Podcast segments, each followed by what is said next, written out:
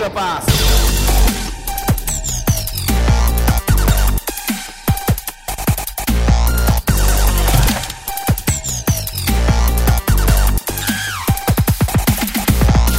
皆さんこんにちはエクストラパスポッドキャストですズボンです慎太郎です。テンション高くいきましょうか今日もテンション高くいきましょはい、はいじゃあ早速なんですけどお便り読んでもいいですか？う。はい、お願いします。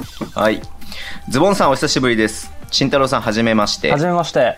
北海道出身レバブーの健太と申しますはじめまして。完全知らないリアクションだね 以前はお便り送っていたのですがある時からサイレントリスナーになってしまいましたすみませんいえいえいえ。えー今回はポンプフェイクかなさんにお便り送らなかったらビンタだよと脅されてしまったので 久しぶりに送らせていただきました。何者なんだかなさんは。はい。とんでもない影響力。えー、裏で、裏でねそう、エクパの裏でね、あれやってるのかもしれないね。うん。しん、あ、しんとしズボンさんとは直接お会いしたり、ズボンさん、ズボンのバスケでコメント拾ってもらったりしていますが、慎太郎さんとはほとんど絡みがありません。しかし、ダイナーの感染力アップ道場を遡ってみて勉強させていただいています。ありがとうございますえーこれからは動画を見て気になる点が出てくれば質問させてください。お待ちしてます。えー、ズボンさんも日刊ズ、日刊ズボンのバスケや YouTube での配信バスケを幅広く扱っていただき毎日楽しませてもらっています。オールスター、オールスターが中止になったり、リーグ戦もどうなるかわからない状況ですが、お二人とも健康に気をつけてお過ごしください。では来週も楽しみにしています。See you guys ってことで、なんかこれ終わりの、あの、エなンディング感すごい。いやいや、逆にちょっと最初に言いますと思ったんですけど、そうなんですよね。だから、慎太郎さんがさ、あはいまあ、ダイナーでね、はい今、あの、いろいろとスタッツのことを僕と渚が学ばせてもらってますけれども、はい。あのね、この間もね、言ってましたけれども、前半戦のね、スタッツの、あの、集計したやつが出てたじゃないですか。出てましたね。で、僕もちょっとお願いして、あのね、自分の YouTube ライブの配信で数字使わせてもらったりとかしたんですけども、はいやっぱあれ、やっぱみんな面白いね。見てるとやっぱりみんな、うん。興味あるみたいで、はいどのチームがね、じその項目で強いとかさ、あうん強いっつうか、なんつうの、上位にいるとかさ、っていうのがさ、下位にいるとかさ、うん。で、僕の YouTube ライブでさ、結構その、あの、オフェンスレーティングとディフェンスレーティングだ、うんレーティングだけ扱わせてもらったんですよ。はいうんで、結構みんなさ、イメージ通りみたいでさ、うん。結構上位、上位3つ、下位3つとかはね、結構当たるんだよね。はいはいはいはいはい。結構やっぱちゃんとみんな見てんだなと思ってさ、うん。うん。改めてああいう数字面白いなと思いましたけれども、うん。はい真面目にバスケの話してる最初から。そうですよ。珍しいっす。先週はね、はい。あの、エレクトリカルパレーズをね、話しましたけそど。う そうそうそうそうそう。まさかのニューヨークの動画の話してましたからね。はいはいはいはい。うん。どう、どうすか？あれは、評判は。まあ、間違いなくいいと思うんですけど。ええ。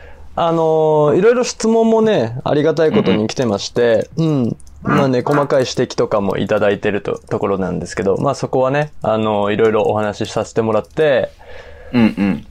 あのーついにですね、はいはいはい。あのートラッシュトーキングセオリーという、ポッドキャスト番組。あの、ダブドリダブドリ編集長。さんのポッドキャストねはい、うんうんうん大柴編集長と、ヒルキングこと、ヒルケンジ、お岡山の、トライフープ岡山 GM の、ポッドキャストはで、ついに見つかりましてですね。はい。見つかりまして、取り上げていただいたんですけれども、いはいやー、すあ、通知が鳴りやまないってこういうこと言うんだなと思いまして。はえ、い。何の通知が来るの？あ、慎太郎さんの、あれがタグ付けされてたからか。そうなんですよ。リツイートだったりとか、うんうんうんうん引用だったりとか、それをリツイートした人の、その、引用の、例えば、寺島選手ゲストで来ていただいてて、その寺島選手のリツイートの反応とか、そういったところとかですね、あ、すごい、なんか、こ、なんか、本物の、本物の人に取り上げていただくとこういう感じに通知が来るんだと 思いまして非常にありがたい体験をさせていただきました。なるほど、なるほど。うんはい。あなんか、大柴さんの口ぶりだと、なんか事前に慎太郎さんと話をなんかしてたような感じだったけれども、はいなんか事前にあったの、うんそうですね。あのーちょっと質問がいくつか、いくつかというか、まあ、一ついただいて、すごく面白い視点の質問だなっていうところ、そこを返してるんですけど、メッセージで。で、それで取り上げてもいいですかっていうお話させていただいて、もうぜひお願いしますというところでしたね。はいそ。りゃそうだよね。はいうんありがたいですね、本当に。無料、無料でややってる、やってくれてる人がいるみたいな感じで言われてたそうそう。シナジーに一人で戦ってる人がいるという触れ込みでいただきまして。はい。はい。はい。面白かったなって。急に普通に聞いててさ、はいうん。まあなんかタグ付けされてたから、なんか、はいあれなんか話すのかなと思ったら、急に、唐突になんか何の脈略マーク出てきたからさ、なんかそういえば、みたいな感じでさ、はいなんか話題の一つとして出てきたからさ、びっくりしましたよ。ええ多分、あの、聞いてらっしゃった方、しご存知の方はもうちょっとびっくりしたんじゃないかなと思いますね。はい。ね。うん。いや面白かったわー、ちょっと、そのあたりのことも、ね、道場の方で、ねそうね。はいうんうんうんうん。深掘りしていきたいと。道場ぜひ見てくださいうん、はい思いますんでね。はい、見てください。どうしよう面白いと思うんだけどなええいや、まあまあまあまあまあまあ、まあ、手前味噌ねですけど、はい。そうですね。道場。あの、スタッツのこともそうなんですけどね、スタッツとやっぱりあの、スタッツって切っても切り離せないものって戦略とかそういうところ、なんでターンオーバーが多いのとか、なんでスリーが多いのとか、なんでスリーが決まってんのっていうところって、スタッツを追いかけると、結局データで終わっちゃうんで、あ、スリー決まってるね、すごいね、で終わってしまったらちょっともったいないので、そのあたりも道場の方で深掘りできるような構成にしていきたいなというふうに思ってます。最近ね、結構ね、あの、ポジティブなコメントをたくさんいただけるので、ええありがたいね、です、道場本当にの方もね。。うん。まあ、なぎさがいなくなったりしますけど、たまに。充電中っていうね、あのアイコン面白かったですね、充電中って。そこまで書くねや、みたいな。いやいやいや、急にいなくなったらね、なんだかわかんないだろうなと思ったんで。そうですね、はい。ああいうことがあると編集の手間が増えるから、本当にやめてほしいんで。公開クレームということでね。俺もコメントしようかな、クレームを。はい。僕はしてないですよということで、今週も、はい。今週もやっていきましょうか。お願いします。はい。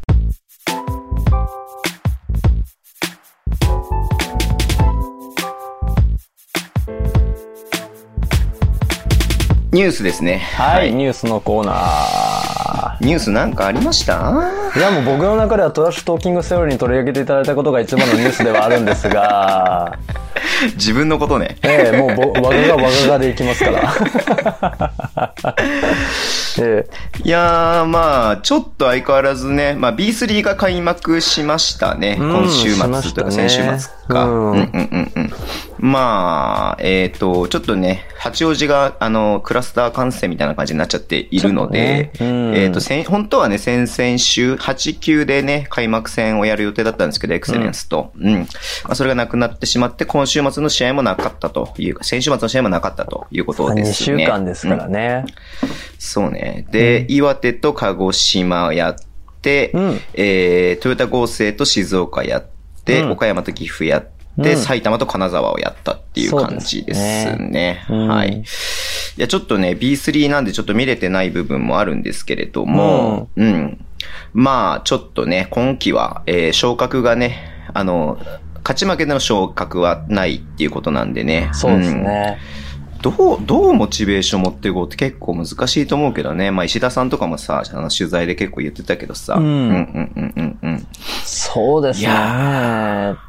B3 面白いんですけどね。なんかこう会場に行くと本当に暖かくて面白いんですよね。うん。こう本当にあの、近所のこの商店街の出店の人が来て、はい。あ、もうこれもつけてこれもつけて500円でいいよみたいな。本当に。そんなとこあんの？そん本当ですよ。なとこあんの？埼玉の試合とか見に行ったんですけど。えはい。僕だってあれですよ、あの、B リーグ観戦デビュー、僕ずっと本当あの、申し訳ない話、NBA ばっかり、本当にー、、あ、はいはいはいはいはい。ね、まあ、2014、5年までは本当に NBA ばっかり見てたんで、日本のバスケ見てなかったんですけど、僕観戦デビューは東京サンレーブスですから。おー、え おー、今はなき。えええ 東京なきサンレーブス。ではないのか。ええなきではないです。一応。なきではないです。登録されてないだけで。ええはい。えっと、はい対東京サンレーブスと埼玉ブロンコスの試合を見ておー、ええおー、うん B3 って感じだね、そのですよね。めちゃめちゃ面白かった。もうね、あの、アットホームなんですよ。あの、残念なちょっとね、その時はあんまりお客さんがね、そんなに入ってなかったんで僕、はいはいはいはいあの、一階席を買ったんですよね。近くがいいかなと思って。したら、あの、はいはいはい MC の方方がもっと前に、もっと前に、いや空席空いてるから、もっと前に来て応援してなんて言ってくれて、こうあの、スティックバルーンでバンバンバンバン叩いてるだけでも面白くて、ええやっぱ生で見ると、プロの試合ってやっぱすごいなって本当に思いましたね、あの時ね。そうねうん。え、それブロンコスホーム？えっと、サンレブスホームですね。サンレブスホームか。はいそっかそっかそっかそっか。うん。ね。僕もせせ昨シーズンはさ、なぜかさ、ブロンコスのは開幕戦がさ、はいうちの町で行われたんですよ。いいっすね、この。我が町で。ええあのーそれこそ僕が体育バスケをしに行く体育館で行われたんですよ、おね。おホームコートで そうそうそうそうそう。なんか、しかもあれだよ、あの、僕今住んでるところはが、もう15年ぐらい前に合併して、はいはいはいあの、まあ、まあ、まあ、数、数万人というか、まあ、もう、はいうん。町になってますけど、うん。えっと、その、合併した大きい町ではなくて、本当に僕が住んでるちっちゃい2万人ぐらいのちっちゃい町の体育館で行われましたからね。これ前のポッド、前そのやった時のポッドキャストでも話したけどさ。はいうん今年はね、浦和の駒場体育館っていうところがプロそうモっすねあの、開幕戦だったみたいで、ちょっと僕ね、こんな状況なんでちょっと控えちゃったんですけれども、いやうん行きたかったなっていうふうにはね、大きいですよね、あそこ。こ。結構。ね、なんか大きそうだよね。ううんん。まあ駅からめちゃめちゃ遠いっていうのと、まあまあ、駒場あるあるですよね。あ、そっか、サッカーの駒場もあの辺なのか、そそうしてそうそうそう。駒場っていう名前だからそう、そうそう。行ったことないけどね。うん。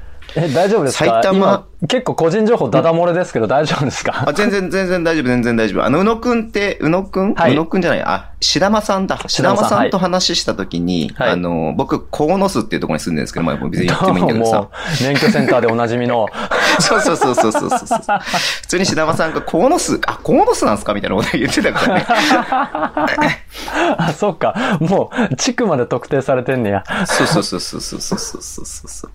そうなんですよ。はい。うーん、まあそうね、B3、まあちょっと開幕して、まあね、うんエクセレンスまだちょっと試合やってないんですけれども、ねえっ、とね、今週末やるのかな？うんうん。ちょっと楽しみっすね。はい。ドキュメンタリーの方もね、あの、宮本くんが頑張って作ったドキュメンタリーが上がってますんで、はい。はい。面白いですよ。ぜひご覧になっていただければなっていうふうに思いますはい。ね。お願いします。あと、ニュースとしては、えー、まあ、これ、日本バスケ情報と言っていいかどうかわかんないんですけども、はい馬場雄大がね、はい NBL デビューをしました。しました。はい。はいえーと、ダンク2発ダンク2発。含む10得点ということでね、まあ、勝利をしたということで、ゲーム2はまだやってないのかな、うん、やってないっぽいです。うん、ちょっとわかんないけどもね。うん。メルボルンユナイテッドえと、なんて読むのこれ、サーティシクサーズっていうのかな？36ers。うん、セブンティシクサーズならぬね。ええまあまあ、よくあるじゃないですか。49ers とかね。サンロッカーズもこういう風に表記すればいいのよね。ね。な、何年になるんだろう。結構古いですよ。結構歴史ありますよ。はい。まあ、勝ったっていうことなんですけれども、見ました？僕もちょっとちらっと前半だけ見てたんだけどさ。ハイライト、うん僕ハイライトしか見れてないですね。あ、そうなんだ。うん。なんかね、チームがなんかね、もう、馬場君のチーム結構、なんかこう、出してくれてみたいですよね。そう、出してはくれてんだけど、ボールが全然回ってこないっていうさ。ああ、まあまあ、まあ。1クォーター特に多分1回も触ってないんじゃないかって、うん。5分ぐらい出てたけど、1回も触ってないんじゃないかってくらい 触ってない。まあそこまではちょっと言い過ぎかもしれないけれども、うん。なんか結構好き勝手ワンオワンとか、うん。なんか球離れが悪いっていう感じをすごく受けたんだけどね。うんまあ、じゃただ彼の場合はちゃんと速攻、速攻とか、スティールから速攻ね、あの、得意のパターンで、得意のパターンで。はい。しっかりやってくれましたんで、うんすごいですよね。楽しみっすねうん、東京からメルボルンって、人人でね、行くっていうね。うん。でもさ、はい。まあでも彼のね、あれはやっぱり NBA だからさ、うん。うん。まあどっかのタイミングで G リーグもね、普通に始まって、もともとはほら G リーグとかさ NBA がさ、次のシーズンどうなるかわからないから、うん。まあ G リーグ、そのアメリカを離れて、うん。まあ11月から試合がある、あの、オーストラリアに行きますっていう話だったじゃないですか。そうですね。ダラスのガブリーグでしたっけね。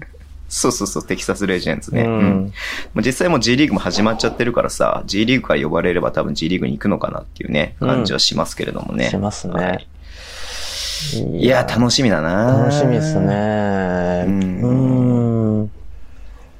こう、がっぷり四つですかね。馬場選手は、がっぷり四つですかね。あのー、なんて言うんでしょう、その、あのー、いわゆる IQ とか、3&D でとかっていうわけじゃなくて、もうがっぷり四つじゃないですか、外国籍選手たちと。真正面からやり合わなきゃいけないしね。真正面からやれるプレースタイルなんで。うんいや、でもあの、うんワールドカップの活躍とか見るとね、うん、全然、ハイライトシーンも作ってましたから、うん外のシュートも打てるしね、打てるようになったしね。打てるようになりましたね。うん。うんうん。つくばの時はポストアップしてたんですよ。まあ、197?7? うん7うんうんまあ実際もうちょっとちっちゃいっぽい感じもするけどさ。うんうん多いやまあポス分こう、8か、98か、公式のあれは。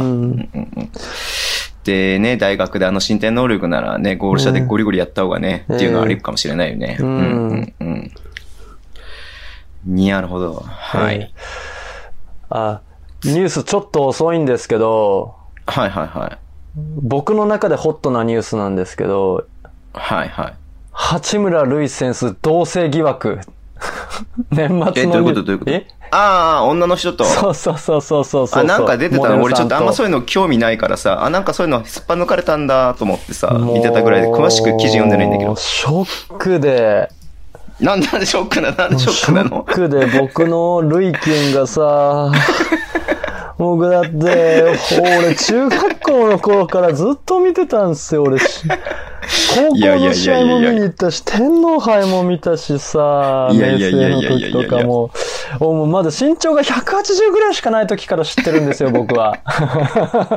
でけえっていうね。これぐらいって言おうと思ったけど、もう180で僕ぐらい。全然でかいからね。全然でかかったっていうね。うん。え、何？が外国の人？相手は。そうですね。インスタグラマーモデルです。えー。まあまだ疑惑ですけどあ週刊現代が報じてるんだ。えーんええもうショなるほックで。どね。ええこれあれだね、あの、記事が削除されてるね、軒並み。あ、そうなんですか？な多分その、なんつうの、そのさ、あの、なんつうの、こう、トレンドニュースみたいな、なんつうの、そういうサイトには載ってるけど、うんいわゆるなんかヤフーニュースみたいな公式のサイトとかのやつは結構削除されちゃってるね。そう。何か、何かのね、見えざる手が動いたのかもしれないかですね。もしれない。ウはィザーズから見えざる手が動いたかもしれない。アシュリー・アルバノさんとはい美人モデル、はいえー過去には有名な NBA 選手と付き合っていたり、彼女自身もかなり影響力のインスタグラマーです。ええーなんたって、あれ、今年のドライ、ドライチラメロボール？あれ？選手？ラメロボールはドラ3だね。あ、ドラスリーか。でも、ラメロボール選手の元カノですよ、確か。あ、そうなんだ。いへえうんえオーストラリアにいたもんね、ええラメロボールね。うんうんうんうん。なんでドラ3か知ってるかっていうと、フォーネツだからです。あ、そうか。そうだ、そうだ、そうだ。そうだわ。シャーロットだわ。はい。そうなん、まあでも、まあ言うてもね、ええあの、まあこういう言い方すると悪いかもしれないですけどね、何 ?8 億円ぐらいだっけ？え年俸が、初年度。え。うん。まあお金はありますし、ええ。将来性もありますありますし、し。ねまあね、え。うん。まあいいんじゃないですか。だ逆にだって何も出ない方がおかしいよ。そうね。そっちの方が心配にななるでしょ、だって。うん逆に。もう、このお父さん世代からするとさ、もうそうそうそう20歳ぐらい違うわけだから。20歳も違わねえか、慎太郎さんは。ええ、10個ぐらい違かうんですけど。うんうんうん。いや、確かにでも、そうなんだよね。もう僕も、僕も飲み込もうと今思ってるんですよ。うん。だその取られた感が半端ないんだけど。でも結構こう思ってる人多いと思いますよ。うん。マジで？うんそうなんだ。いや、俺はそれ自然なことだと思うけど、ね。いや、まあ自然なことなんですけどね。もうなんか、もうなんでしょうね、こう、イインスタグラム、その女性の方がインスタグラムに載せてる写真の背景に日清食品のポスターとかが写ってるんですよ。絶対プレゼントじゃないじゃないですか。俺、日清食品のポスタープレゼントするわけないじゃないですか。ね？なるほどね。っていうことは、みたいなどなるほどね。うん。はいはいはい。遊びに来ただけですよ。なるほど。もちろん。いやー健全な。ね。はい。年上なんだね、しかもね。年上です。へーえーいや、いいんじゃないですか、もう。だって逆にね、B リーガーとかもさ、そう。ね、確かに。いや、わかんない。俺は全然そういう特定とかしないけど、うん本当になんかファンの子の中にはさ、はい。選手の彼女のインスタのアカウントとかまで知ってるとかさ、ああ。いう子とかいるからね。いますからねうんそんなん、まあ結婚し、まあ別にいいんだけどさ、悪いことじゃないからさ、ね、うんお付き合いすることはさ、ううんん。まあ、ちょっとほっといてやれよって思う。ですけれども。確かに。確かに。うん。はい。うんうんうんうん。なるほど。まあまあ、普通、普通、ふまあ、普通の健全な男子であれば、それは当たり前のことなので。ぐぬぬ ぐぬぬ大人なコメントしや。いやいやいやいやいやいや、そんな慎太郎さんがそれにショック受けてるのが僕の中では面白すぎますけどね。ええまあよかった。いや、そうなんだね。はい。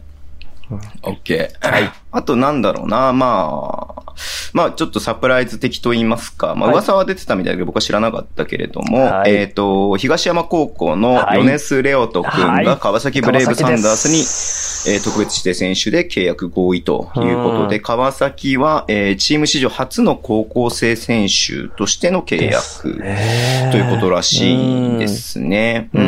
いい流れだと思います。はい。で、まあね、北さんがその会見で言ってたのは、はいもう数十年、あのうんね、川崎に残るフランチャイズプレイヤーとして、えーっていうことをね、北さんがもう言ってましたんで、いや、すごいね、期待をされてるなっていうのがありますけれども、はい。ひとまず日大に行くことは決まっていると。うん。はい。いいと思います。で、大学、一応発表としては大学のバスケが始まるまでは、うんえーまあ、要は3月までは、うんえー川崎でプレーするっていうことなんですけれどうも、ん、そうですね。うん。まあ、海外志向とかではないのかね、彼はね。うんそういうふうには多分言わないからね。そうですねうん。うん。一応天皇杯はまだ出てない、ド DNP という形でしたけども、まあそうね。ままあねあだって、加入の発表のあった、その夜夜の、夜がね、夕方に発表があって、その夜試合でさ、それだったらすごいっす川崎今日発表すんのこの後試合なのにとかって思ったらさそうそう、そうそう。普通にもうベンチリ、ベンチ率がいたからね、ベンチにね。正うん直期待してました。出るかなと思って。ええまあ、接戦も接戦、後半の後半まで接戦だったんで。はいはいはいはい。ううんんうんうんいやー、どうなんですか？試合に出るのかな？ちょっと、この、わずか2ヶ月弱の契約期間で、かつまあね、日本代表クラスの、えーえー二人のポイントガードがいて、っていうところで言うと、まあ試合に出な、まあね、もちろん試合に出なくても、ええね、練習えで、えその代表クラスの選手と日々対峙するっていうことだけでも、高校生の彼にしてみれば、ものすごいね、経験にはなるとは思いますし。ええ羨ましい。うーん。え、慎太郎さんってさ、プレイヤーやってた時はポジションどこだったの？え僕ですか ?4 番です。?4 番なんだ。まあ、そっか。まあ、大きいもんね、慎太郎さんはね。うんえー、なんちゃって4番でしたよ。えー、そっか。えーじゃあ、あれだね。はいあのー誰とマッチアップさせようかな。八村塁かな、やっぱり。でしょ？そうなるでしょ？もう絶対無理じゃんっていうね。もうね。うん、うん。まあ僕はもうその胸に抱かれに行きますけどね。ポストアップしてね。うん。うん。抱きついてファールして止めますけれども、私は。なるほどねえはい。まあ、ファールしても止めらんないとは思うけど。えうん、無理ですね。僕抱きついてもダンクされそうですね。ファールする前に逃げられそうな気がするけどね。は い早くてね。うん。うんどうすか、ヨネス君？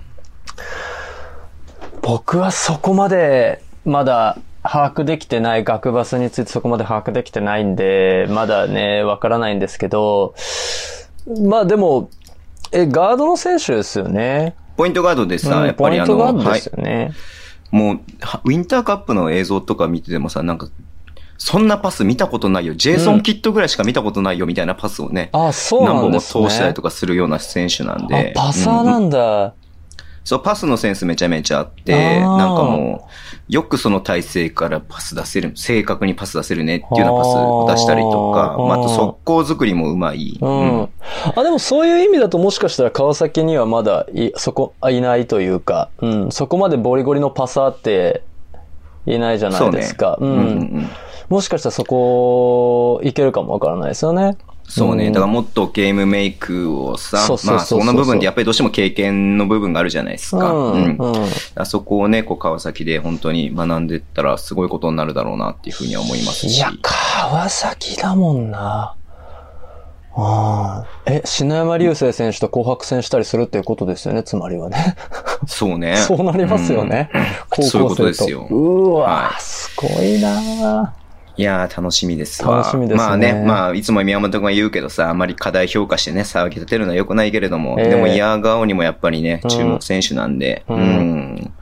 まあ、ちょっと注目したいなっていうふうに思ってますね。うんそうですね。はい。僕は大騒ぎ派なので、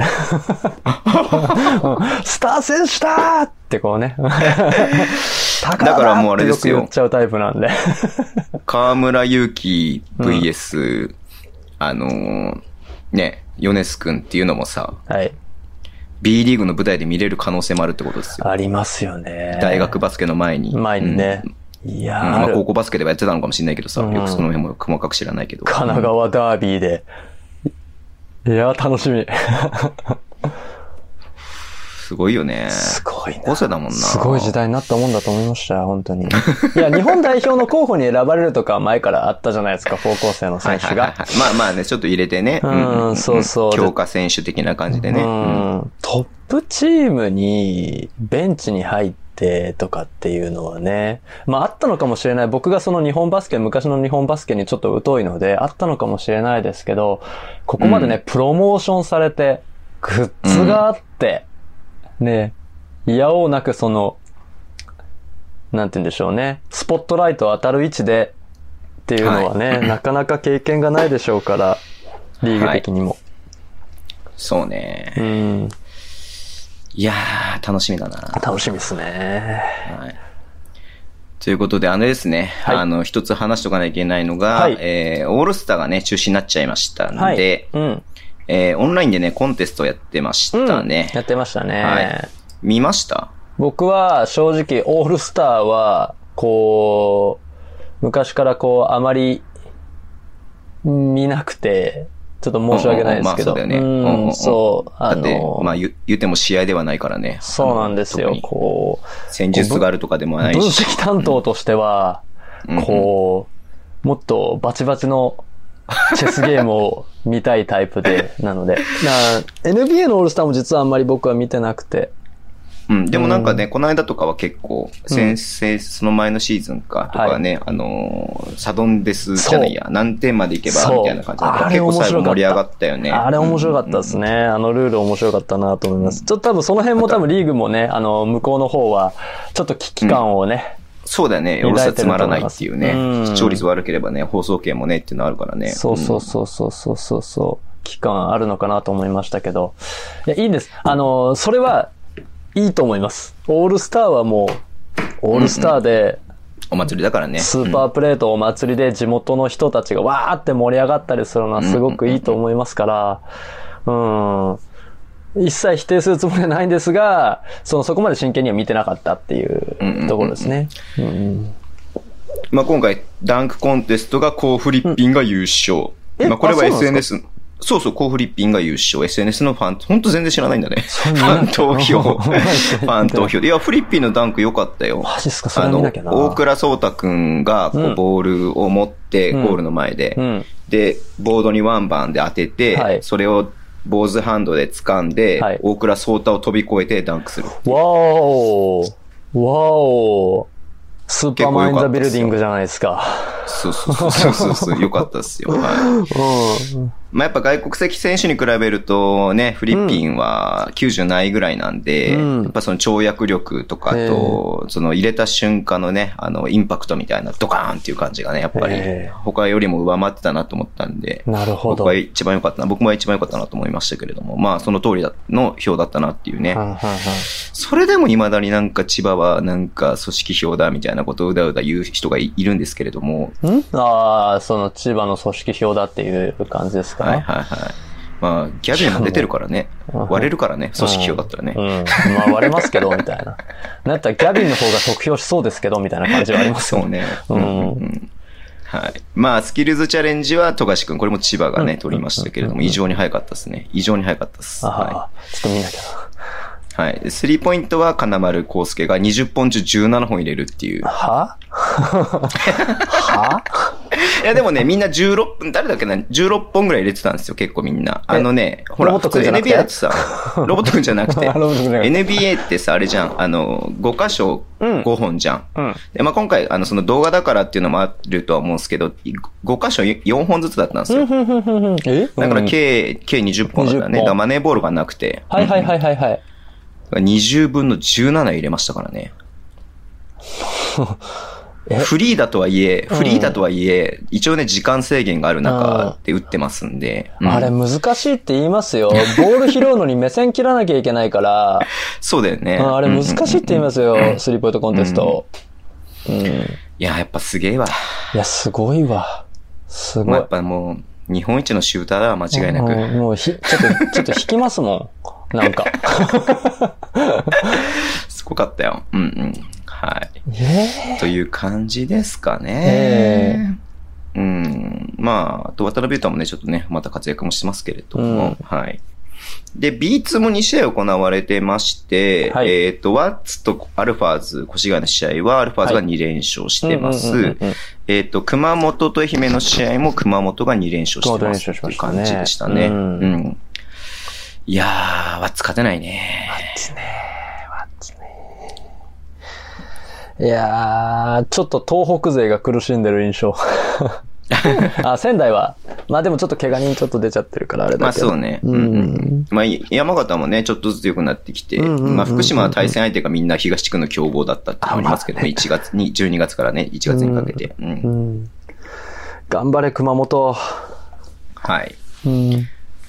で、最後の話題になりますけれども、はいアスプレが今日発表しました、トーマス・ウィスマンが、えーチームコンサルタントに就任いたしました。おー。コンまあ、サルタント？帯同する、そう、帯同はするみたいなんだけども、ベンチには入らないと。うん。でまあ、東堂さんね、僕らのあの、YouTube でもおなじみで、はいはい、いつもお世話になってますけども、東堂さんとなんかタッグを組むってことですね。はい。い。具体的にそのチームコンサルタントが何をするかってことは、あの、表記してないですね、この段階では。ううんん。コンサルタント？うん。GM じゃないですもんね、それね。チームコンサルタント。そう、だからまあ、あの、ドナルド・ベックがね、あの、名古屋のそういうなんかアドバイザリーみたいになってるじゃないですか。うんまあ、そんなようなた立ち位置なのかなって。まあ、年齢もだってね、言い方悪いですけれども、はいえっ、と、80年で、俺が80年で40で、49年生まれってことは、ええ30個差があるのか。ええってことは72歳、今ー、年。えはい。まあ、ちょっとね、責任をっていう感じではないのかなっていうふうに思いますけども。ー、でもど、ちょっと僕わかんないんですけど、アソシエイトコーチとアドバリ、アドバイザリーコーチと、チームコンサルタント、結構もう横文字がすごいじゃないですか。まあ、それぞれチームの呼び方だよね、だからね。ええもう、うんもう NBA 畑なので、ちょっとよくわかんなくて。アソシエイトコーチはでも、まあ基本的にアシスタントコーチっていう立ち位置だよね。うんねアドバイザリーコーチは、う んアドバイスをする人だア。ドバイスをするコーチはもうアシスタントコーチなんじゃないですかというね、もう。ああ、確かに。うんだから立ち位置としてアシスタントコーチにしちゃうとヘッドコーチの下みたいな感じになっちゃうじゃん。あ見え方として、見えー。方としてね。確かに。その、選手からもそうだし、うんスタッフ内でもそうだし、まあファンからもそうだし。確かに。でもアドバイイザリーっていう風にしとくと、ちょっとなんか横だったりとか、横、うんうん。ヘッドコーチの横だったりとか、もしくはもう一歩、なんかこう、関係性が外側に行くみたいなイメージがありますよね。だからそんな関係性なんじゃないのかな、ウィスマンは。うん。なるほどね。うん。まあ、基本的にヘッドコーチがね、責任を取るっていうのが、まあ、基本的などこのチームもそうだとは思うので、うんうんうん。まあ、ヘッドコーチが困った時に相談をするとか、うんうんうんまあ、その辺の、どの辺、どの辺まで権限があるかわかんないですけどね。ええちょすごい気になる。何、何、アドバイザリーコーチの一日知りたい。これ 3A もだからさ、うんあの、今のね、ヘッドコーチセルビアのね。とは別にね、うんセルビアに住みながら、ええーアドバイザリーをしてるっていうコーチがいたりとかもしますので。いますよね。うん。と、まあ、ただ相談役みたいなね、感じになっちゃうのかなっていうのもあるしね。ブレインではないんですよね、多分ね。だからそうね。ねチームコンサルタントって言うとなんかまたちょっとアドバイザリーとも違う感じがするよね。そう僕そうもう GM やんと思っちゃって編成とか そうね、編成とかにもなんか関わってきそうなうんね、あの、耳、耳で聞くだけだとそんな感じがするよね。ううんん。うん。だそうですよ。はいまあでもいずれにしろ日本バスケにね、もう昔から、はいえー、それこそ、最初のキャリアが88年のいすずのアシ,、ねアソシエートコーチ、コーチだそうですよ。はい。えそっからですから、はい。えまあ日本バスケには精通してますし、いろんな人脈もあると思うので、えはい。まあね、もうそれこそ選手を引っ張ってくるとかいうところからもしかしたらね、貢献してくれるかもしれないしね。はいうんまあ決してアスフレもね、戦績がいい中ではないので、今シーズンはね。ううんん。まあ、ちょっとここからどう変わっていくのかっていうのもちょっと楽しみにしていきたいなっていうふうに思ってますね。はいはい。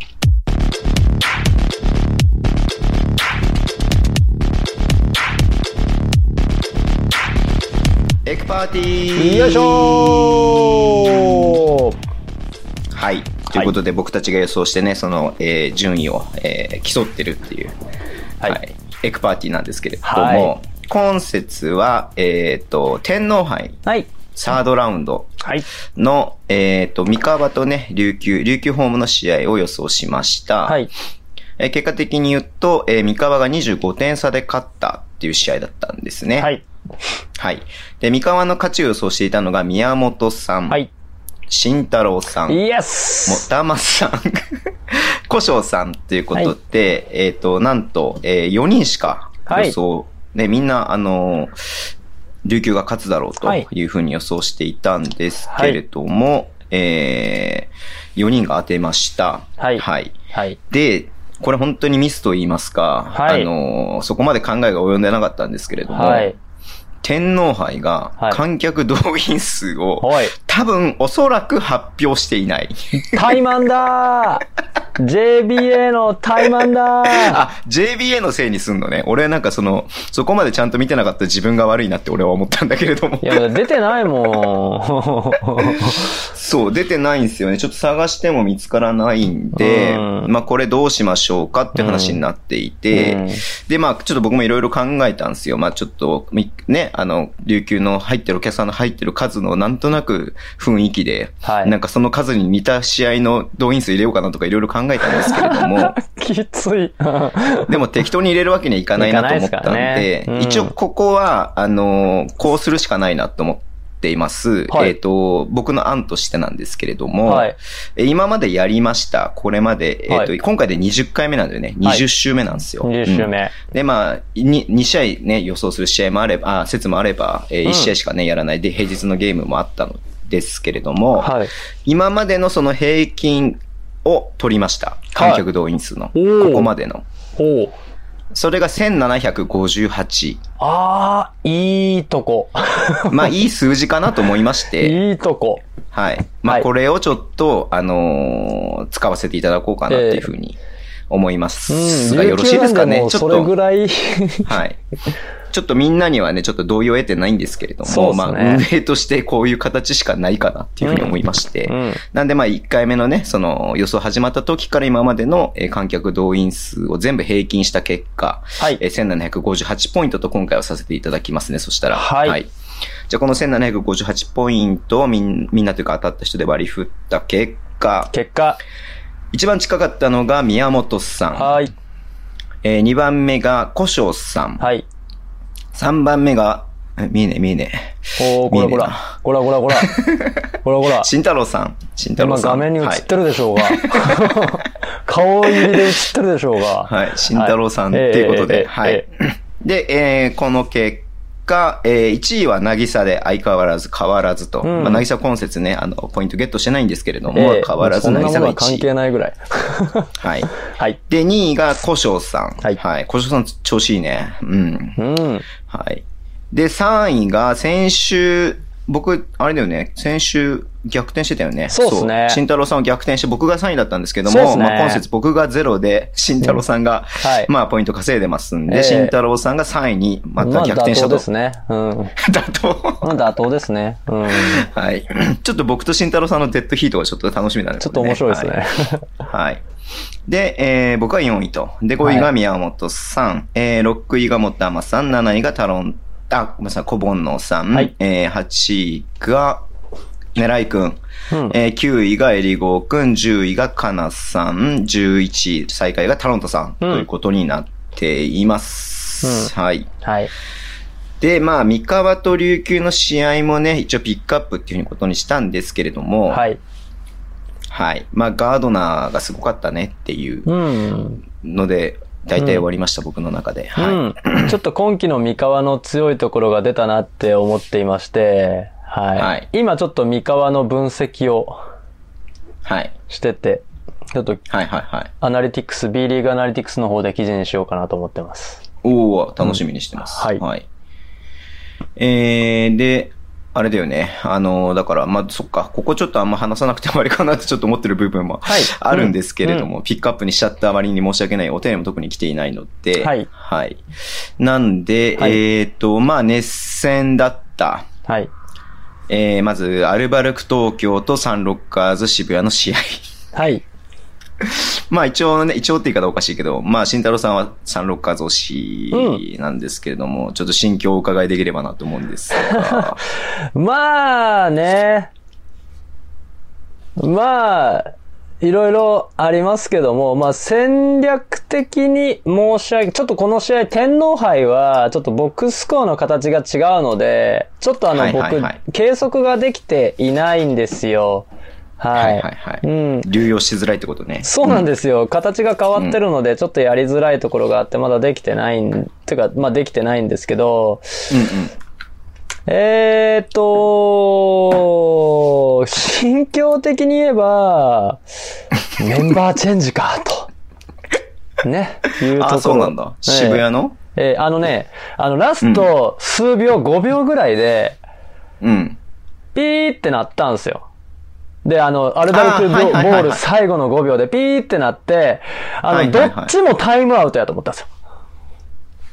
ほいほいほいほいほい。ああ、選手がね。んんそう。ん、で、サンロッカーズもハイタッチしながらベンチに戻ってってたんですね。うん。はいはいはいはい。でなんかちょっと、なんか変な空気になってるね。ええで、あの、アルバルクの方は当然あの、あの、タイムアウトなかったんで、うん残ってなかったよね。残ってなかったんで、メンバーチェンジだったんですけど、それをなんか、お互い、お互いこう、タイムアウト感が 出て、ちょっと一瞬切れてしまったっていうのはあるんですけど、あー。まあまあでも、まあでも、特にそんなに、あれではないかシなっていう。チュエーションとしては、やっぱり、うんなんか、ふ普段、なんかタイムアウト残ってればタイムアウト取るシそうそうそう。チュエーションではあるからね。僕もタイムアウトだとうん思ったし、なんだったら。ああ、タイムアウト。よし、これでハーフコートで、はい、もうインバウンズからどうするかなぐらい思ってたんですけど、ああ、そうか、そうかってなって、見てて。うんそうだよね。うん。そうなんですけどね。まあもう僕はもう条件反射的に、もう NBA の的に、はい、もうタイムアウトっていうね。はい、はい何秒タイムアウトかなぐらいの 感じで言ってたんですけどね。まあでも別にそこは、あれかなっていうところではあって、まあ戦略、そこで、まあ素晴らしい、あの流れながらの田中選手のミドルですね。あの体をこう流れながらでもあそこ決めていったっていうのはさすがだなっていうところは思いましたね。すごかったね。ええ。あっぱれとしかあの場。面だけ切り取ると、本当にアルバル、あ、田中大輝すごいなって思ったけれどもさ、うん。なんか、試合全体見ててやっぱ思ったのはさ、はい。決してアルバルク良くなかったよね、この試合。うん。あのーすえーちょっと戦略的なお話をさせていただきますと、3クォーターからちょっとあのアルバルクのエンジンがかかり出したというか、ところがあって、というのは何かっていうと、例えばマンマークの、が全然剥がせなくなっちゃったんですね、サンロッカーズが。はいはいはいで、マンマークが剥がせなくて、で、えーピックアンドロールかけてもマンマークがとにかくファイトオーバーで追いかけてくる。で、そうなった時にドロップディフェンスって言って、カークが下がったりとかしてインサイドを守ろうってなった時の攻め手がやっぱりどうしてもなくて、そのうん。うん。あのーサンロッカーズ、えーっと、ピックアンドロールしたら、ちょっとね、あの、平行気味に走っちゃうところがあって、そうするとカークに二人守られちゃうんですよね。で、その間に、あの、ふそれこそもう、背中に折るぐらいの感覚でファイトオーバーしてきてくるんで、そのままマーク入られて、要は2対2を本来は2対3で守らせなきゃいけないところを2対2で守られ続けてしまっていたっていうところがやっぱり厳しかったのかなというふうには思ってます。う。うんん。で、えーそうですね、もし、まあ、ゆあるとすれば、例えば、ピックアンドロールで入った時に、ちょっとスリップ気味に入っていって、例えばカーク選手を抑えてあげると。クリアアウトで抑えてあげるとか、そういうプレーがあればもう少し楽なレイアップが打てたのかなっていうシチュエーションは結構ありました。う。うんん。あの、ほぼアイソレーションとか、ん通面ゲームのアイソレーション、要は片側に3人いて、もう逆、ボールサイドはもうその、ボールマンとそのピッカーの2人だけ、スクリーナーの2人だけっていう状況で、あの、ずるずるっとゴール下まで行ってしまって出しどころないわーってなっちゃうみたいな。で、強引に行ってオフェンスファールもらったりとかっていうところが多かったんで、ちょっとそこの攻め手の部分は、まあちょっと前から、サノカズのまあ、ね、ちょっとピックアンドロールのところっていうのは、ペイントからの展開っていうのはちょっと課題ではあるので、うん、ちょっとね、ロールマンがずれるだけでいいんですよね。タイミングずらすだけで全然守りにくくなったりとか、逆にその、ビッグマンをスクリアウトできなければ、タイミングずらして、あのーハンドラーディフェンダーの方を少しクリアアウトしてあげれば、あの、ドロップで守ると、ゴールとボ、ボールとディフェンダーにギャップがあるので、そこからフローターだったりとか、なるほど。ミドルのジャンパーとかが打てたり、オープンのジャンパーが打てたりするので、そのあたりとかをやってもよかったのかなと僕はちょっと思ってます。うん、なるほど、なるほど。うん。で、アルバルクのオフェンスもちょっと3クォーターからど、あのーまあ、徹底してたっていう言い方はあるんですけど、要はロングクローズアウトをとにかく狙っていく。うん、うん、ううんん。あのー、サノカーズのディフェンスがちょっと、えっとね、これね、どこまであれするかわかんないですけど、ヘッジ、前に出るディフェンスを少し控えてる時間帯があって、うーん。うん。その、コンテインレベルで抑えてる。ヘッジじゃ、ハードヘッジじゃなくて、コンテインって言って、ちょっとソフトヘッジというかね、ちょっと、ちょっと前に出るどっちぐらいに。でもいけるような感じってことでしょそうそうそうそうそう、うんそっちに倒してた時間帯があって、でもショットクロックがなくなった時に前にガッて出るんですよ。で、そした、らヘルプディフェンスが、ストロ、ウィークサイドから、その、ロールしてきたカーク選手とかに入ると、そしたら、キックアウトが飛ばせる。逆サイドのコーナーとかウィングに飛ばせると。それをもう徹底してやってたんですね。なるほど、なるほど。で、そのロングクローズアウトに対してカウンター、大阪部選手のカウンタードライブがあり、田中選手のカウンタードライブがあり、えーシュートフェイク打って飛ばせて、ステップ、横にステップしてスリーポイントっていうのを決められたりとかっていうところが徐々に徐々に決まり出していってて、ちょっと、えー苦しくなってきて、まあ4クォーターも、もうあのディフェンスで、あのーそれこそサノカズスティールが多かったりとかしていて、あが、かなり食らいついていたところはあったんですけど、まあ、それがまあ、最後のラストショットにつながっていったのかなっていう。あと、オフェンスリバウンドね。アルバルクオフェンスリバウンド4クォーター5、6本取ってるんですよ、多分。うん、うん、うん、うん。で、多分、サノカズゼロなんですよね。4クォーターだけ？うん。あ、そうなんだ。切り取ると。最後の最後の4クォーター、多分ね、0、1、それぐらいのレベルなんですよ。あうのん、取ったとしても、あまり効果的な位置ではない。跳ねたボールをはいはいはい、はいあの、ペリメーターで取って作り直したみたいな。ダイレクトに得点につながるものがなかったっていうところ。そこがやっぱり辛かったところかなというふうには僕は思ってます。なるほど。はい全然そういう風に見てなかったからめっちゃ面白いわ、それ。うん なんか個人的になんかこうずっと感じてたのも、はい。なんかサンロッカーズペースのゲームにどうにかこうにか安藤聖也とかが頑張って、う。ん。あの、鬼の競争でね、ずっと、あの、頑張って、なんとかアルバルクがこう離されないように、うん。なんかやってるなっていうような感じで、決してアルバルクがやりたい感じでは進んでないなっていう印象があって、まあどうにかこうにか最後勝ったかなっていう印象だったんで、うんまあそれなりに渋谷もね、やっぱり苦しんでた部分はあったのかなっていう感じではあるんだね。苦しんでましたけど、ある意味ゲームプラン通りというか、まあ、その、そうだよね。かそういう印象はあるな。んんんんそう、やってたんだけど、うまく守ったりとか入らなかったりとかっていうので、リズムが作れなかったアルバルクっていうイメージでしたね。そうねうん。あとまあ、お坂部くんがね、まあ、ここのところ結構、そのね、大事な最後の終盤のクラッチタイムにね、出てくるようになって、何なまあ、のか必要な選手になってるっていう感じはしてますよね。この試合も12得点ですか。ええうん。4アシスト。うんはい。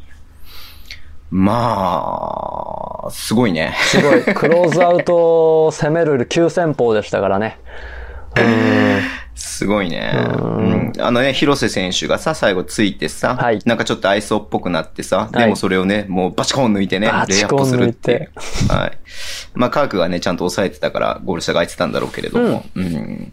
広瀬選手なんてね、リーグで屈指のディフェンスプレイヤーって言われてる選手ですからね、えそれを一方目で抜いちゃうっていうね。えええ4クォーターいや、すからね。マジ化け物だな、化け物だと思ったよ、だ化け物ですね。4クォーターやっぱまあ、つ当然、疲れもあるだろうし、はいはいはい。ね、そこでフットレース仕掛けられたらっていうところはあると思います。いや、すごいわ。うんあれ止め、あれ止められる選手はなかなか日本人だともういないんじゃないのかな、うん、あの時間帯であの一歩目出されたらかなり苦しいと思いますよ。ねえ、うんいやもう、あれ、あっちをハイライトにしてもいいぐらい、俺はすごいプレーだなっていうふうに思ったけどね。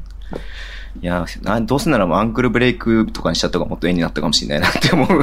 いやでもほぼそうですよ渋谷ファンは嫌だろうけど。ほぼそうですよ。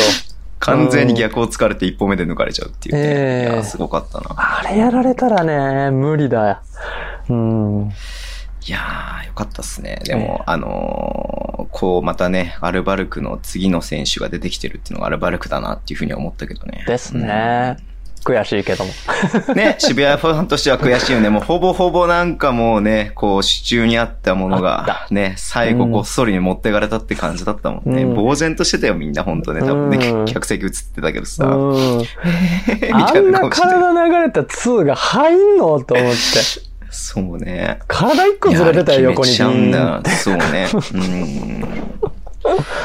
いやー、ちょっとね、ベンドラメは最後フロッピングっぽい方したけどね。あ、まあね。うん。オフェンス狙ってたのかなと思うけど、オフェンスファウルをね。そう狙ってましたね。中途チェックいかないけど。うんうんはいファウルできないし。という、はい、東京と渋谷の一戦でしたけれども、はい千葉と川崎もね、えー大熱戦でしたね。ええまあ、結果的には、えー10点差ついてますけれども、うんえー最後のね、本当最後の3分、4分ぐらいまで本当に3分とかわからない試合でしたね。ラスト3分ですねうんうんうん。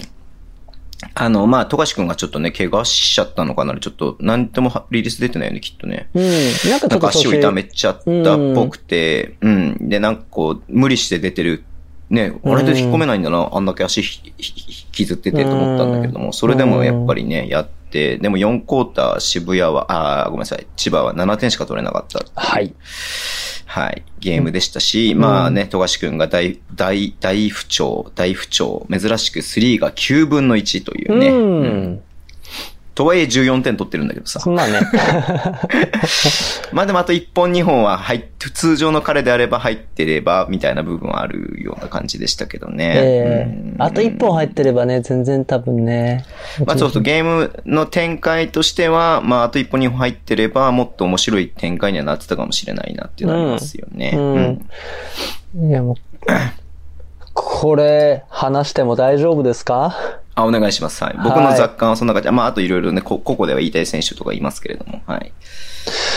そうですね。まあちょっと戦略的な目線で見させてもらうと、ちょっとね、なんかこう、3クォーター、接戦の3クォーターから、千葉がちょっと千葉らしくなかったなっていうふうには思っていて、はい。うん。あの、千葉のオフェンスって、こう、すごくね、走行距離の長い、パッシングバスケット、スペーシングをこう連動しながら、ぐるぐる回しながら開けていって、開けていって、スペースを埋めていって、スペースを埋めていって、パスを回していくっていうようなところが今季ね、あの、見えていたのかなと僕は思っていたんですけど、でも3クォーターからもう、ハイピック、ハイピック、ハイピックになっていってて、うん。うん、ホーンズからハイピック。普通にはいはいはいアイソからハイピック。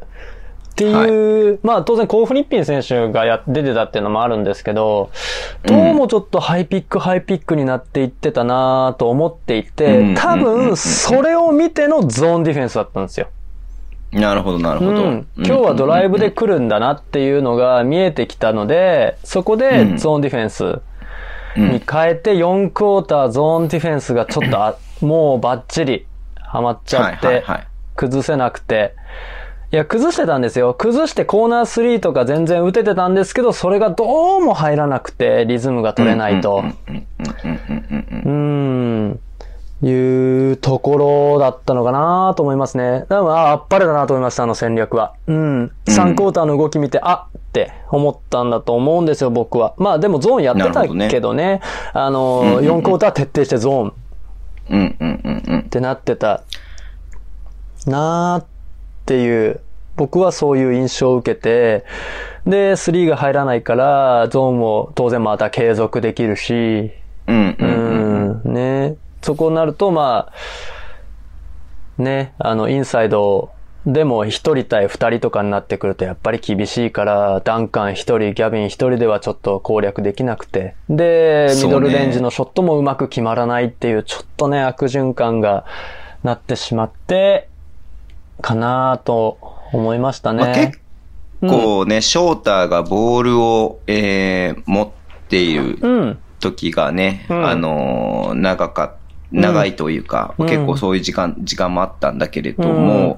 結局ショーターがあまり仕事をしなかったな、みたいなのがあって、うん。まあさせなかったって言い方がいいのかもしれないけどね、うん。やっぱり長谷川匠選手とか、うん。まあ熊谷選手とか、あとまああれか、えー、増田くん。か、よかったね。ついて。だ増田くんちょっとなんかやられがちになってたからすぐに長谷川選手が出てきたけどね。うん。いや、でもよかったと思いますよ。ううん。ん。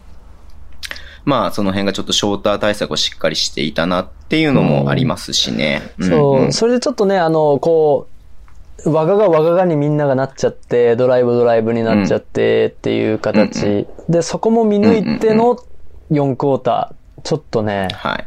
ちょっと鳥肌立ちましたね、あのゾーンディフェンスは。あーっと思いました。えー、まあやってたんだけど、やってたんだけど、はい。ずっとゾーンっていう。うん。うん。で、こっ腹くくったな。からね、はい。うん。こっからまたこの、要はちょっとね、調子が、戦績がそこまで上がってきていない、えー川崎とはい東京うん。が勝ったということで、うん。まあこのリーグ戦の後半にもね、ちょっとまた影響しそうな感じもするなっていうね、まあうん。千葉が勝っちゃったりとか渋谷が勝っちゃうよりかは、うん。後半戦がより面白くなるなって思わせるような、うん。えー感じがしたので、まあ個人的にはなんかちょっと楽しみだなっていうふうに思いましたけれども。そうですはい。ね。い、や、これ絶対リーグ戦にいい影響あるでしょ、どう考えても。そうね 絶対いい影響ある。これさ、今、今急に思い出したけどさ、これエクパーティーのあれなんだけどさ、はい急に思い出した、思い出してない、思い出してない。急に思いついたんだけどさ、はい。後半戦ちょっと占います？後半戦？もう怖いこと言う、もう準備させずに。僕、数字で見るって言うてるじゃないですか。ええ数字という武器を使わずに。ああ、それ丸腰の慎太郎さん俺、それの、あれ、ピタゴラス勝率とか計算するのに、じゃあ来週にしよっか。来週、今週末の、えっ、と、ゲームやればちょうど半分ぐらいじゃないですか。そうっすね。半分じゃないですか。えっ、と、20、今7試合うん。かな、まあでもちょうど、あ、半分って見ていいんじゃないですか？そうだよね。だから今週末やれば、えっ、と、29試合になるんで、はい B1 はね。うんそしたら、じゃあ、どこが東地区 3, 3位まで入って、西地区3位まで入って、ワイルドカード2チームはどこが来るかっていうのを予想しましょうか。はい。すごい顔してるけど。やりたくない顔してるけど。ど。こんなんもう僕しか怪我しないもんだって。いやいやいや、いいんですよ。いいんですよ。慎太郎さんはこう分析してますっていいやそうのを。からその枕が嫌やねんって。いいんだ外れてもいいんですよ。別に。はいそんなだって誰だって分かんないじゃないですか。だって例えばね、これでさ、みんなさ、あの、はいまあ、いえあってはならないことだけれども、あの、ね外国籍がね、みんな怪我しちゃうとかさ、ねうん。そういうこともあり得るじゃないうん。ですか。でもそんな前提としては健康状態が今のまま進んだっていう前提でいかしてもらいますね。今から言い訳考えてる。バレてる。バレてる。バレてるわ。いやいや、でもそんな感じで、いね。はい、やりましょう、やりましょう、全然。うん。だからぜひ皆さんもさ、うんそれでさ、だからまあ聞いね、来週の収録聞いて、まあね、はこう言うんだっていうさ、そういうなんか自分の予想とかもね、もらえれば嬉しいと思いますし、うん、うんんん楽しそう。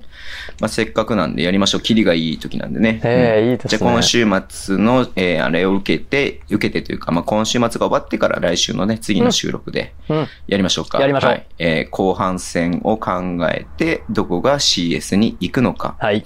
果たしてレバンが北海道はなと何勝できるのかっていうね話をしましょうか。もう、一応出しますよ。うん、予想はします。一応予想しますよ。うん、ロジカルに予想はしてみますけれども。はい。まあ、対戦相手とかもあるからね。そうそうそうそうそう。はい。じゃあ次の、えーそのね、今週末の試合の予想をどこにするか行きましょうか。うんえー読んでいきますね。はいえー北海道横浜、はい。秋田川崎、うん。えー新州富山、うん。宇都宮千葉、はい。京都琉球、はい。えー新潟大阪、はい。三円広島、はい。えー滋賀渋谷、うん。名古屋三河、おお島根東京。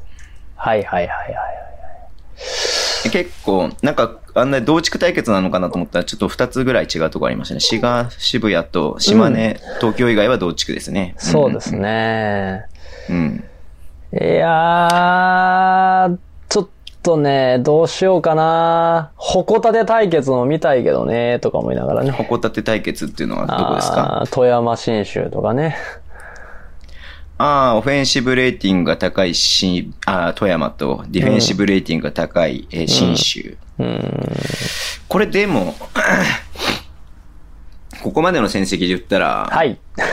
富山になっちゃうのかなって思うから、まあそれはそれでいいんだけどね。でも新州勝つっていう予想をするするのも面白いかもしれない人もいるかもしれないし、まあ新州ホームだしね。まああとご近所だしね。そうですんね。比較的、比較的。ううんん。あとはベタに名古屋三河なんですけど、三河を予想しちゃったしなっていうのもあるんですよね。まあ確かにね、先週やったばっかだからちょっとそれはあんまりなんかフレッシュさがないかな。ううん、ちょっと待ってくださいね。考えましょう、考えましょう。どうしようかなだから秋田もさ、調子いいじゃん。うん。だその調子いい秋田と、えー、まあ天皇杯で勝って、うんえーちょっと波に乗ってって、まあ熊谷選手も戻ってきた川崎さんっていうのも面白いかもしれないよね。うん宇都宮、千葉とかあるんですね。宇都宮千葉はえぐいね。えぐいね。これはえぐいな。えぐいね。まあでもこれが予想してて一番面白いかもしれないな。うん。えーじゃあ、宇都宮三円広島もいいと思うよ。川三円広島もああ、三円広島ね。西地区の回二つ。うん。いや、でも三円はちょっとなんかもう僕も、かなちょっと まあねちょっと人が揃ってない部分もあるからね怪我がもう、もう、あれやから、うんうんうん予想がしにくいっていうところがあると思うんで、秋田、川崎か、宇都宮、千葉。富山、新州、新州富山はいいの？新州富山は、ねいや、ちょっとなんか、富山になっちゃうかな。宇都宮千葉にしよう。宇都宇宮千葉にしにしますか。うんううん。ん。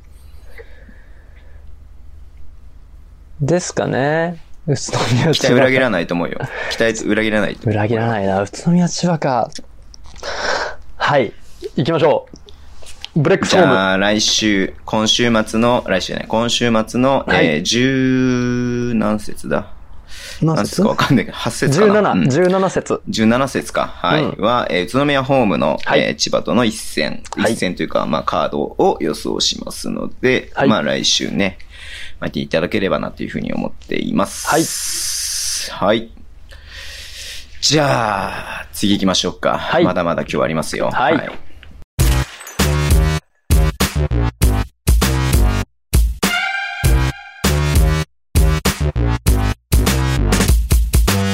便りコーナーですけれども、えっ、とね、ちょっと普段いただかない毛色のお便りが2ついただいておりますので、うお読みします。はいえーこんばんは、もたまです。はい、こんばんは。先週の熱血バスケにて、川崎ブレイブサンダースの篠山流星選手が特集されていました。はい、はい、はい。NHK はやたらと篠山の、えー特集番組を組むなと感じている B リーグファンは多いと思いますが、は去年からずっと、あ、ごめんなさい、去年から妻とずっと気になっていることがあります。はい。えーそれは生活が非常に質素なことです。え？体育館までの移動は10年以上使っているであろうママチャリ。はい。また、ご自宅のマンションもごくごく普通の団地の 2LDK といったイメージで、はい畳に布団で寝ている形跡があります。にもかかわらず自宅にカメラが入ってお子さんと仲良くしている様子が毎度映されており、うん毎回親近感とともに不思議な気持ちを抱いております。うん。人様のご自宅にどうこう言うのはいかがなものかと思っておりますが、おそらく番組見ているほとんどの人が同じことを感じているのではないかと感じております。はい。というわけで今後も篠山選手の特集から目が離せません。そうっすね。あそれは僕も見たことありますよ。うん。あ、そうなんだ。あんうんまちょっと僕正直見たことないんですけど、うん結構有名ですよね。なんかこう、あのー普通にファンと同じエレベーターから乗ってくるみたいなのとか。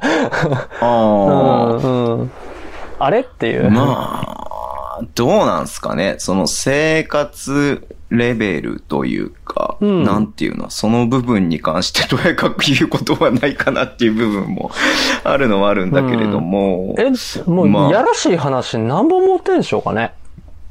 だって代表クラスの選手の平均年収がはい。3000万とか4000万とかってなんか前出てたよね。なんか2、3年前、2年ぐらい前だと思うんだけれども、多分。まああくまで平均なんで、あれ、社員とかじゃないですよね。あれ？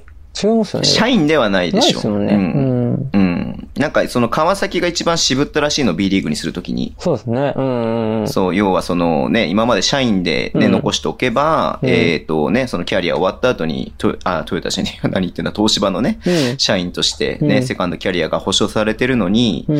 それをね、あのーさ、プロ化しちゃうとっていうさ、うんうんところで一番渋ったらしいんですよね、東芝が一番。ううんん。まあなんで、でも一応その時に全部プ、全員プロにするっていうことで、えーっとね、リーグが、あの、東芝もそれを足並み揃えてスタートさせたらしいので、ううんん。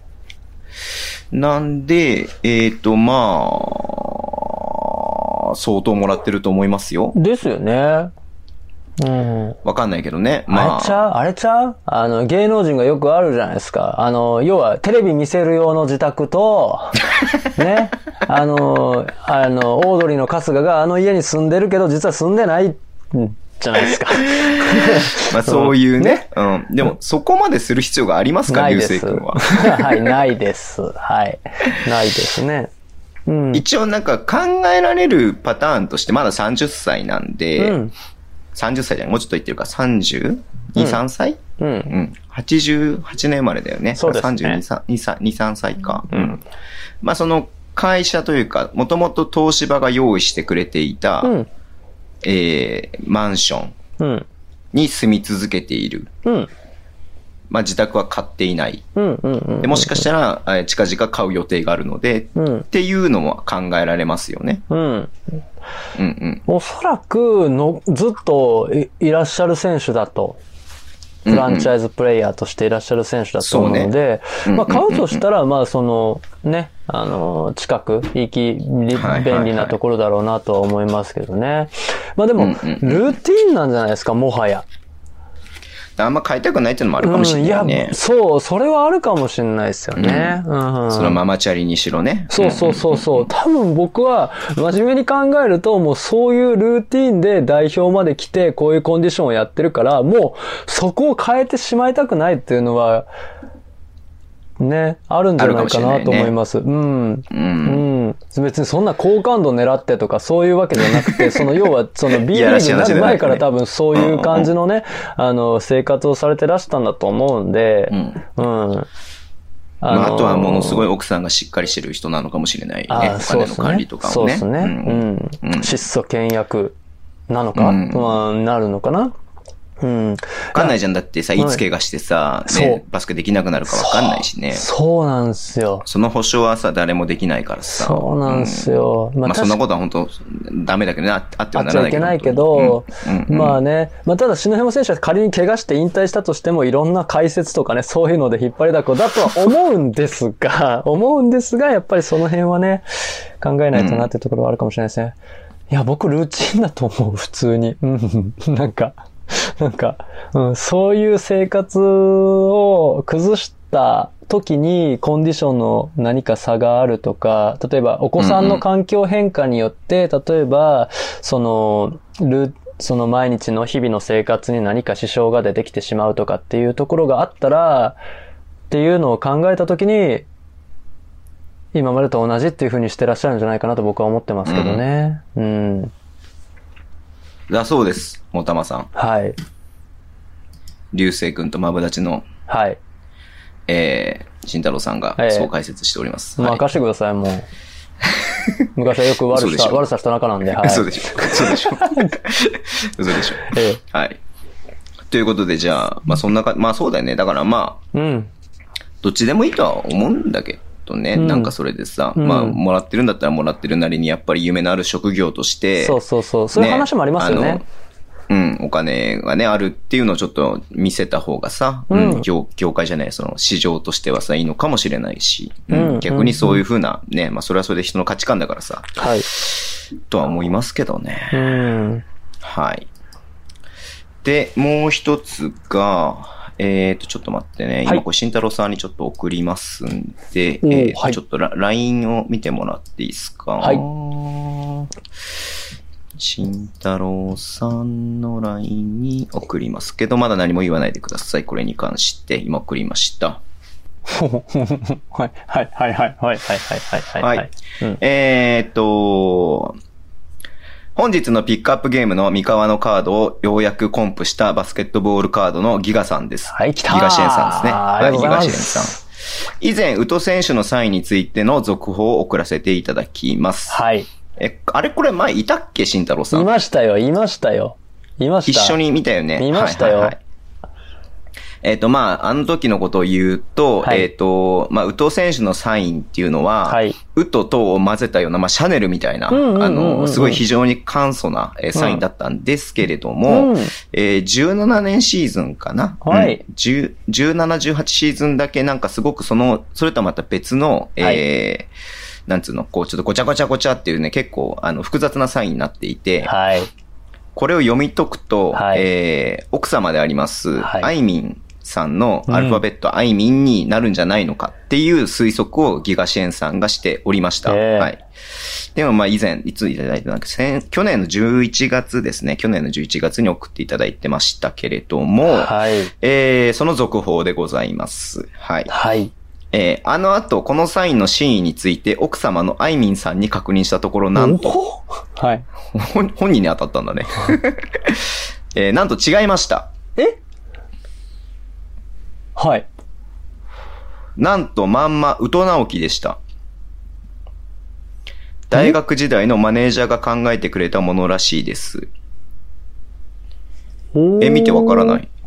なんか、宇都直樹っていうのをひらがなで書いたのを崩したのがこのサインらしいですね。まあまあいみんにも見えますけどね。ええうんうんでも、宇都直樹、なのこれ？でもなんか、ちょっとさ、あいみんの方がすんなりくるけどね。うん。一つ気になるとすれば、ハートマークですよ。あ、宇都直樹の上にハートがいるかってこと？ちょ、これもう、あいみん、あいみんさん本人が私ですって言えないもんね。ねえ。はこれ、うちやねんって言わへんっしょ、だって。言えないもんね、立場上さ。ええうん直撃していただいたところあれですけどね。当時の彼女としてはね、やっぱりね。えまあそういうふうに言ったのかな。うん、わかんないけど。まあでも、その、まあ、あいみんのがしっくりくるけれども、はいまあ、本、本人曰く、えええー、と、直樹を崩したのがこのサインだということらしいです。はい。えなるほどね。うんえー、で、話は変わりまして、はい今月末に今期の B リーグトレーディングカードが発売となります。はい今年からワンボックス15パックとスリムになり、お買い求めやすくなりました。はいそして今回も、えー、ブレイク、ぶごめんなさい、グループブレイクを開催いたします。はい。定価が税込み6600円のところ、はい。えー、ワンボックス相当保証で、えー、5600円、送料込み。税、税、税込みせ送料込みで、えー、参加いただけます。ということなんで、まあだから、5600円払えば、はい。えー、それをみんなで何に集まるかわかんないけれども、みんなで割って、うん。えー自分の欲しいカードを、まあトレ、トレ、トレードじゃねえドラフト形式で、えー、ピックアップして、まあ15枚かな ?15 枚じゃないか。楽しそう。15枚じゃない。ごめんごめん。15枚、何枚入ってるかわかんないけども、15パック分、うんえー自分がもらえるということみたいですね。はい。で、えー今年の、えー新人や、えーアジア枠選手など封入される見込みですので、はいリスナーさんもぜひご参加お待ちしてます。はい。詳しくは、ハッシュタグ、B リーグトレカ部、はい。B リーグトレカ部だけ、部だけ漢字ね。うんうん。うん B はアルファベットね。を検索して、私のアカウントまでご連絡ください。っていうことですけども。去年ね、宮本くんは参加したんですけど、今年もやるのかな、宮本くん。いや、絶対楽しいですよね、これね。え、慎太郎さんはカードとか集めないの？僕、だからもうそれを集め始めると、宮本さんと同じですよ。それハマり始めるともう、大変なことになるのは目に見えてるので、はい。ええ僕はできるだけ物を減らしたい人間なんで、ええ あの、まあ、あの、これも、それこそそれもハマると本当に大変だから、あの、ね、あの、もう不参加です、僕は。すいません。不参加とさせていただきます。はい。うん欲しい、カード欲しいなって思いますけど、はい。1枚ずつなんか欲しいカード買っていこうと思ってます。はい。多分そのカードを集めるっていうよりも、この、なんつうの、このドラフト形式で、ワイワイやりながらっていうのが絶対楽しいんですよね。それ絶対楽しいよね。うんいやー、でもなー、レバンガの選手コンプとかしだしたらな、本当にな、切りないからな。うん多分、他、前のシーズンまで遡って手に入んないのまでね、手に入れようとするからね、きっとね。うん。そうなりますよ。いやー、やめとこう。本当にやめとこう。やけどするわ。うん。ど、どうなん、その封入のね、ラインナップもね、ちょっとだいぶ気になりますけどね。うん。いや、そうねこれだって特別指定選手とか激レアでしょ？封入されてたら絶対。特別指定選手って入るのかね？わかんないです。例えば、た例えば、よくシーズンで2回出したりするじゃないですか。前編後そうだ編で。。ねあの、そうそう、1コーター、あ、違う、は、ん？ファーストハーフ、うんセカンドハーフみたいな感じで出てるもんね。前後編で出る。るじゃないですか。いや、そこでですよ。今回の川崎のですよ。ねえ。ヨネス君とか。ヨネス君とか絶対レアでしょあの、要は、あの、渡辺選手のネッツ時代のものとかが、新人シーズンのやつとかが結構レアだって言われてるのと同じで、グリーズリーズ時代だけど写真が間に合わなくてネッツのそうサそうそうそうマーリーグのユニフォーそうム着てるそうやつね。んんんそう、レアだったりするじゃないですか。はいはいいや、はい。でもそういうところがね、やらしい、もうね、欲しくなりますよね。いや、ちょっと、まあ、ぜひ、リスナーの皆さんでなんかそのね、カードを興味ある方がいれば、ぜひ、ギガ支援さんまで連絡してあげてください。はい。はいということで、一応お便りとかね、全部終わったんで、はいえーいつものあれに行きましょうか。はい。なんだろうな。ミステリーコーナー。ミステリーコーナー、はい。はい。あるんですか、ミステリーコーナー。ありますよ。あるに決まってるじゃないですか？はい。ちょ、な、なんで弾いてるんですかちょっと。スタートから弾く、いやいやいやのっけから弾くのやいめてやいやください。いや、いやいやいやいやいやいや、弾いてないですよ。全然毎回楽しみにしてます本当ですかはい僕も一応、僕も一応楽しみなんで、僕も好きなんでね、ミステリー。そうですよミステリー。というかねあの大人気コーナーですよ。はい。はい。いきます怪奇現象とか好きなんで。そうですよね。はいえー今回はですよ。これ結構用意、してんだ、ちゃんと。マジなやつです。ええマジなやつ用意しました。はいはい。皆さん、あの、水金地下木ドッテン解明ってわかります？惑星。はい。惑星の並び方ね。ええうんうんで、今、冥王星がちょっと準惑星みたいな感じになって、ドッテン解までに今なってるんですけど、あ、そうなんだ。ええうんドッテン明快に一回変わったんじゃなかった？そう、ドッテンメーカーのそ公転周期によってね、の公転周期によって明快に変わるんですけど、うんうん。実は、もう一個惑星が存在したっていう。あーなんか聞いたことあるかもしれない。それなんかどっかの、あの大きい火星だか金星だかのちょっと隣にあるみたいな感じのやつじゃなくて。それはフォボスのことですかね。あ、いや、でもそういう感じなんですよ。そういう感じなんですけど、へー。あのーこれ結構マジで、アメリカのサウスウエストの研究所とか、大学の宇宙研究連合会とかが、なんと、発表した。ネイチャーアストロノミーという、研究論あまだ文日本語はないんだ。あ、あれですけ論文ね。論文でしたんですけど、どうやらもう一個あるぞっていうのがほぼほぼ確定。え、大きい星があるってことな惑星が。へー。あるぞっていうのが確定して、なんかどうやって分かったかっていうと、なんかうん隕石、地球に降ってきた隕石の、なんつうんですかね、あの、炭素の部分を調べると、どっから降ってきたかはいはいはがわかるらしいんですよ。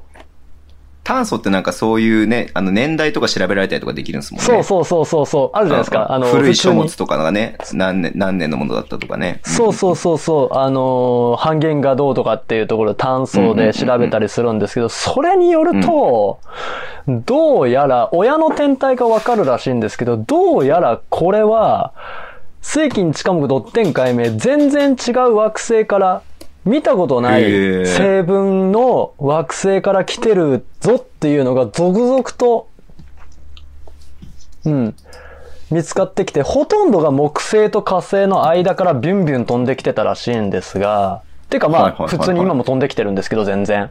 うん。はいは一番、あれなのは、まあ、2008年にスーダンにボコーンってどえらいのが、隕石が落ちたのがあったんですけど、それが、どうも、今まで見つかってない太陽系の惑星から飛んできたんじゃないかと。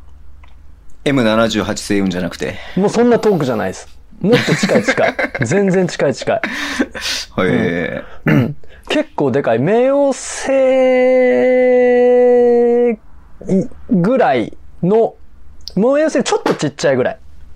え。え、逆に言うとさ、それはなんで今まで判明しなかったの？そんな大きいんだったら。あ？あ？慎太郎さんが、あのね、あの、わからないことを言うと急にあの、荒ぶるっていうのがいつものパターンなんですけども。はい。あんだって？で、なんだでもそれは今まで分かって、分かんなかったんですよ。だから、宇宙は広いんだもの。そんなにみんな調べてみんなから続々急に出てくるんだったら、ね、もっと早くね、そんな、出てきてもいいじゃないですか。いきますよ。うるせえ。今分かったの？分かってきたの？それによってどういう影響があるんですか？それによって。よくぞ聞いてくださいました。はいはいはい。こっからですよ。都市伝説フリークの間では、うん。これが惑星ニビルなんじゃないかと。あ、その、その、ごめんなさい。そのニビル初耳だからなんか、ニビルが、ニビルが初耳だから、あの、ああ、そうなんだとはならないですよね。え、来いよニビル？もっと来いよ。ニビルっ ニビルって何ですか？じゃあ、じゃあニビルって何ですか？何ですか？ニビルって。え惑星ニビルとシュメール文明の俺はニュービルしか知らないよ。ニュービルじゃねえよ。大阪じゃねえから。大阪じゃねえから。何ニビルって。よく出てきましたね、今、すっと。ニュービルがえ。出てきますよ。うんバスケのことしか知らないです、僕は。いや、もうちょっとそれはもうと、もう勉強不足としか言いようがないですね。えあーごめんなさい。惑星ニビルはいとシュメール文明の関係。シュメール文明ってなんだっけ？シュメール文明っていうのは、もうあの、エジプトとか、四大文明の前に突如として現れて、突如として消えた文明です。ああ、なんかそれは聞いたことあるわ。うん。もう超古代文明と言われている。なぜ現れたのか、急になんか建物建て出したりなんかしちゃったりして、急に現れて、で、なぜか原因不明でいなくなったと。ほで、その、な、その、シュメール文、シュメール文明の年度版とかいろいろ調べてたら、11個惑星があって、その中のニビルっていう星の話が出てきて、う。うん。うん、そっからはもう、もうギュッと長くなるんであれなんですけど、だから、だから宇宙人が来要はて、、その、みたいな。謎の、謎の文明とはい。関係がある謎の惑星があって、、そう。で、その、まあ、両方とも謎なままだったけれども、その、それが、その、今、新しく発見された惑星がニビルって、その今まで謎だった惑星だった時に、うんその謎の文明ももしかしたら。えー何か新しい発見だったりとか、うん解明がされる可能性が出てくるんじゃないかなっていうところってことかな、そしただからら。もう、が解明されますよ、これは。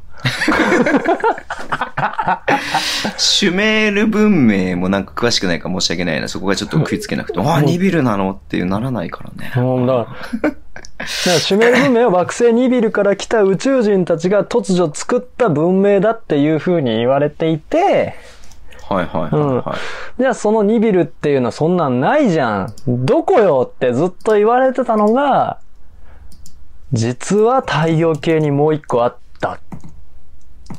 なるほど。ええこれが惑星ニビル。いやもうこれは惑星ニビルでしょっていう。本当だ。えええー、すごい。えうん。こう、なんか、はい。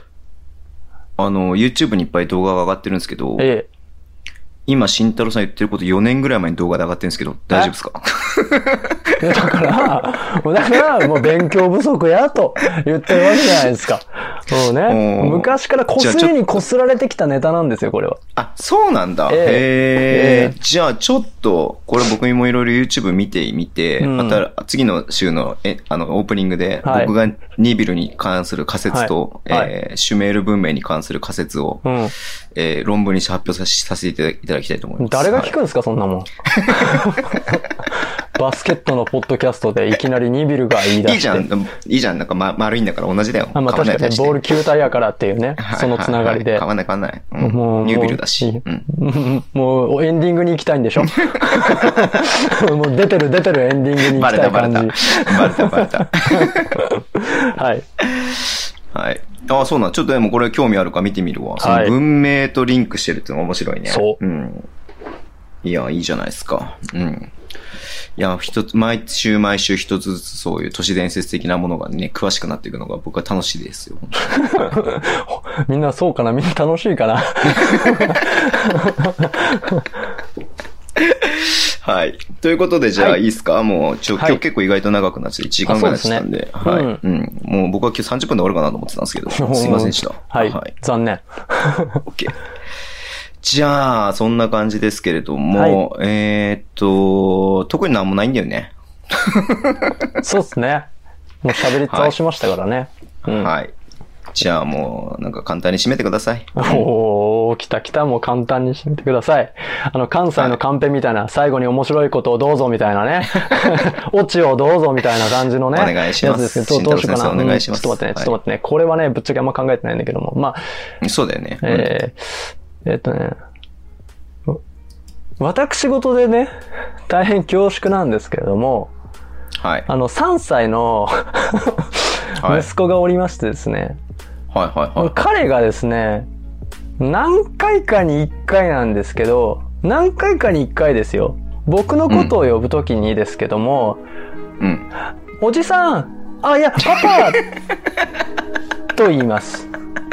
See you guys! それ日常的になんか、第三の男がいるんじゃないの？うるせえ。大丈夫？大丈夫うるせえわ、そこ触れてねえんだから、うちの中で。ありがとうございました。